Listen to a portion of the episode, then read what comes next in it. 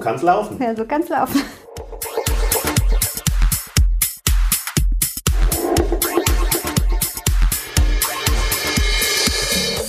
Hallo Nena.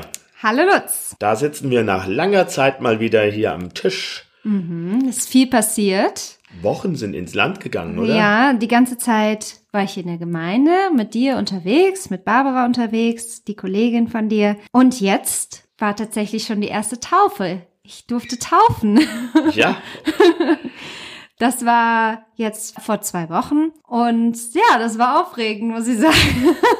Das war ein Gottesdienst, den wir zusammen gemacht haben, haben ja. Ja. schon ein paar zusammen gemacht. Und für mich war das einfach nur schön, das mit dir zusammen zu machen. Nicht alleine, so ein Taufgottesdienst.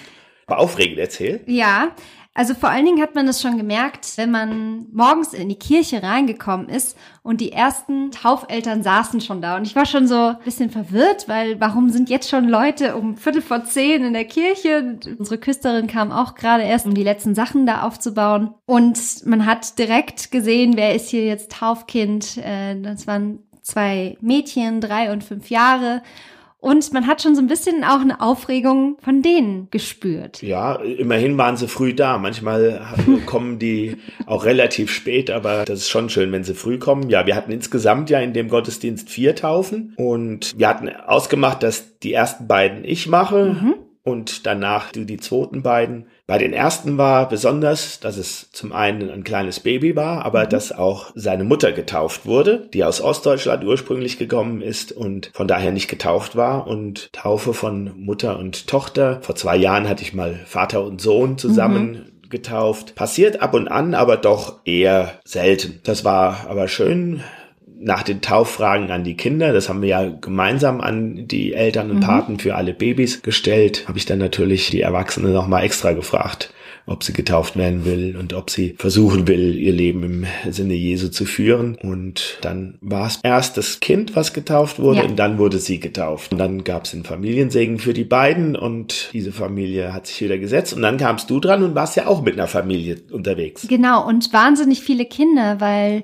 die beiden hatten auch noch, die waren noch nicht in der Schule, aber Freundinnen und Freunde mitgebracht und es waren sehr viele Kinder in diesem Gottesdienst. Die kamen dann auch alle mit nach vorne.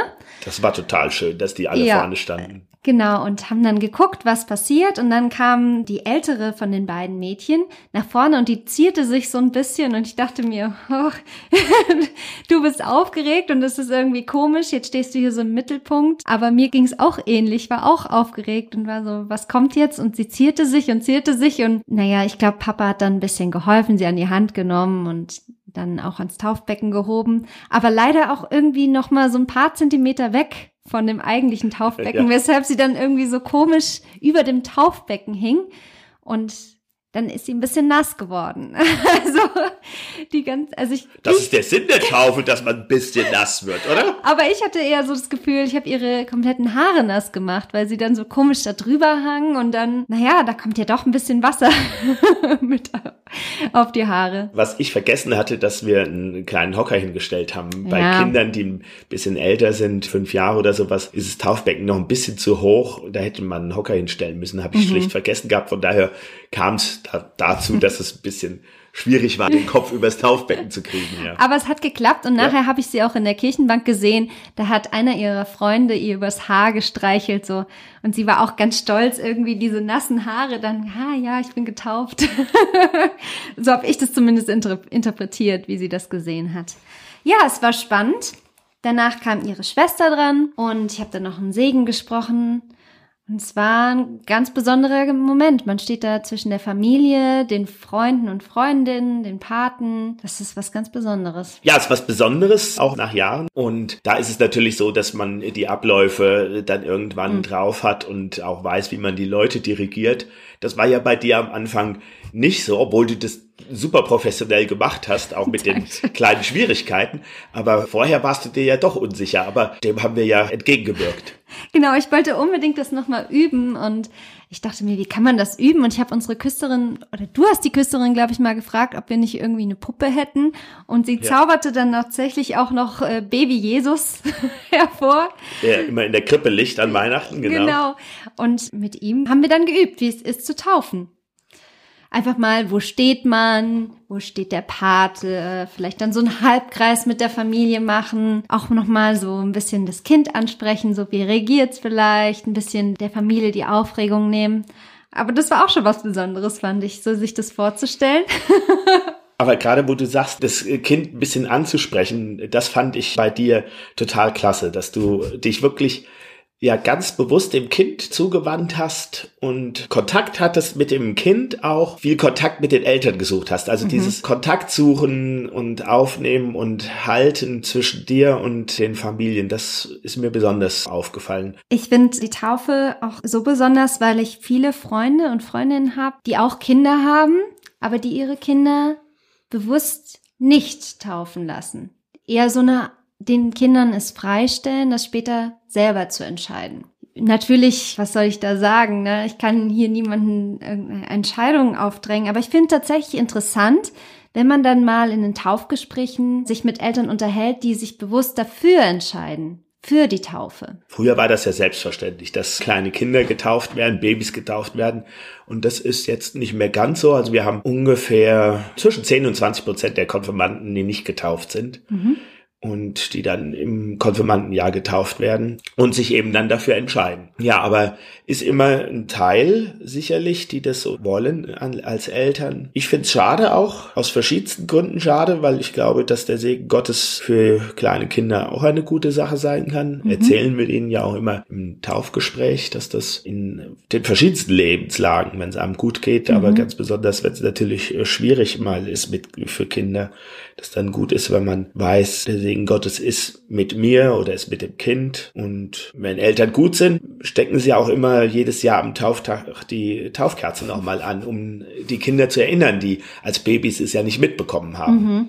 Und wir haben ja auch jedes Jahr einen Tauferinnerungsgottesdienst, mhm. wo dann die Kinder, die vor fünf Jahren getauft wurden, eingeladen werden und da auch meistens eine Taufe stattfindet und sie eben mitbekommt, dass es vor fünf Jahren auch mit euch geschieht und was bedeutet es, um mhm. den Kindern, die es eben jetzt wie die Älteren, die du jetzt getauft hattest, nicht bewusst erlebt haben, das schon mal nahe zu bringen. Wir haben ja immer Tauftermine bei uns in der Gemeinde und ich finde es eigentlich wahnsinnig gut. Also mir gefällt es super. Wir haben dann wirklich, das letzte Mal hatten wir vier Taufen. Jetzt diesen Monat werden wir noch fünf Taufen haben. Und dann kommen wahnsinnig viele Kinder irgendwie zusammen in diesem Gottesdienst und viele werden getauft. Und ich finde gerade dadurch, dass es so viele sind, irgendwie den Aspekt der Gemeinschaft ist da ganz stark. Dieses hineingetauft werden auf Christi Namen in eine Gemeinschaft hinein, das spürt man an diesem Tag sehr. Und es haben tatsächlich auch Taufeltern gesagt im Taufgespräch. Ich habe so Karten vorbereitet, wo einfach mal ein paar Begriffe oder Sätze zusammenkommen, was Taufe bedeuten kann zum Beispiel angenommen sein, Schutz, Segen, hineingetauft werden in eine christliche Gemeinschaft, aber auch, dass man dann in den verschiedensten, auch schwierigen Lebenslagen zu dem Glauben wieder zurückfinden kann, dass, dass der Glaube einen trägt, dass man gehalten wird im Leben. Diese Karten gibt's und da fand ich tatsächlich interessant, was die Eltern so erzählt haben. Ja, und was ja von einigen gezogen wurde, war Tradition fortsetzen. Ja, Tradition fortsetzen. Also ich hätte jetzt erstmal nicht gedacht, dass die Karte so oft gezogen wird. Also wirklich, ich hätte jetzt gedacht, so angenommen sein, Schutz, Gottes Liebe, irgendwie diese Begriffe, die werden irgendwie stärker im Fokus. Aber tatsächlich, das Tradition fortsetzen, Familienfest, irgendwie diese Gedanken hineingetauft werden in die christliche Gemeinschaft. Das erste Fest fürs Baby, das ja. fand ich total überraschend. Hätte ich so auch nie drüber nachgedacht. Stimmt ja, ist ja nach der Geburt erstmal dann das erste Fest, ja. Aber es wurden ja auch andere Begriffe genannt. Wiederholt kam ja auch der Schutzgedanke mhm. auf. Und das ist ja was, womit wir, glaube ich, auch gut leben können. Das fand ich so schön, als ich das letzte Taufgespräch hatte. Da war die Familie da und auch das Baby und es war ganz aktiv und da lagen diese ganzen Karten auf dem Tisch und es griff nach Schutz. Wie alt war das Baby? Sechs Monate vielleicht. Also ja. es hat nicht bewusst danach gegriffen. Nee, ich denke, es hat nicht bewusst danach gegriffen. Aber die Eltern nannten dann auch so Gründe, wie in die christliche Gemeinschaft hineingetauft werden.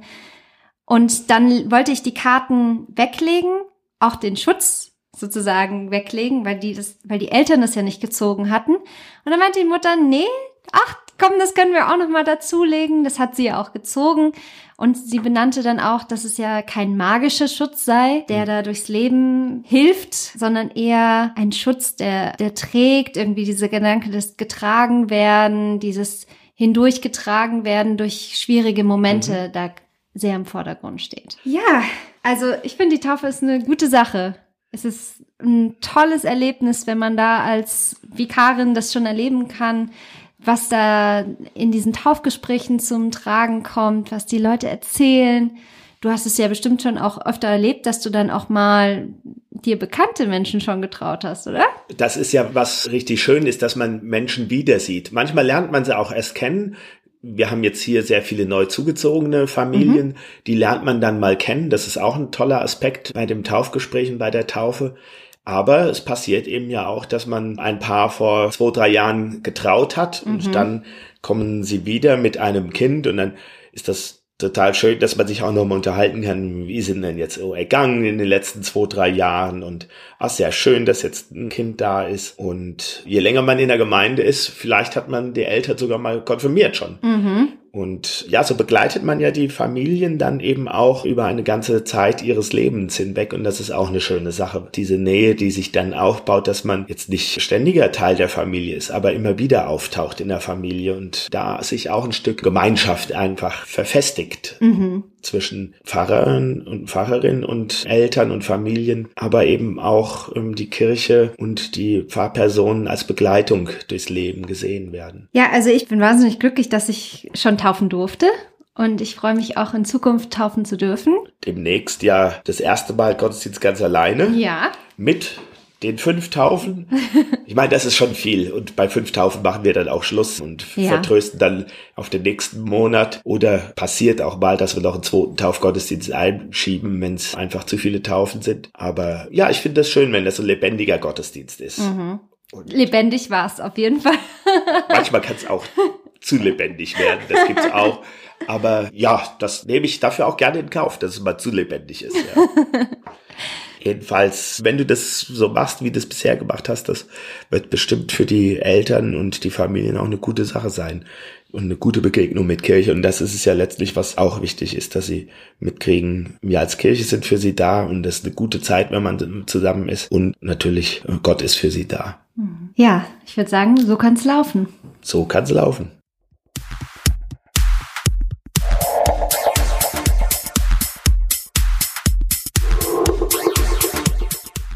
Kann's laufen. Ja, so kann's laufen.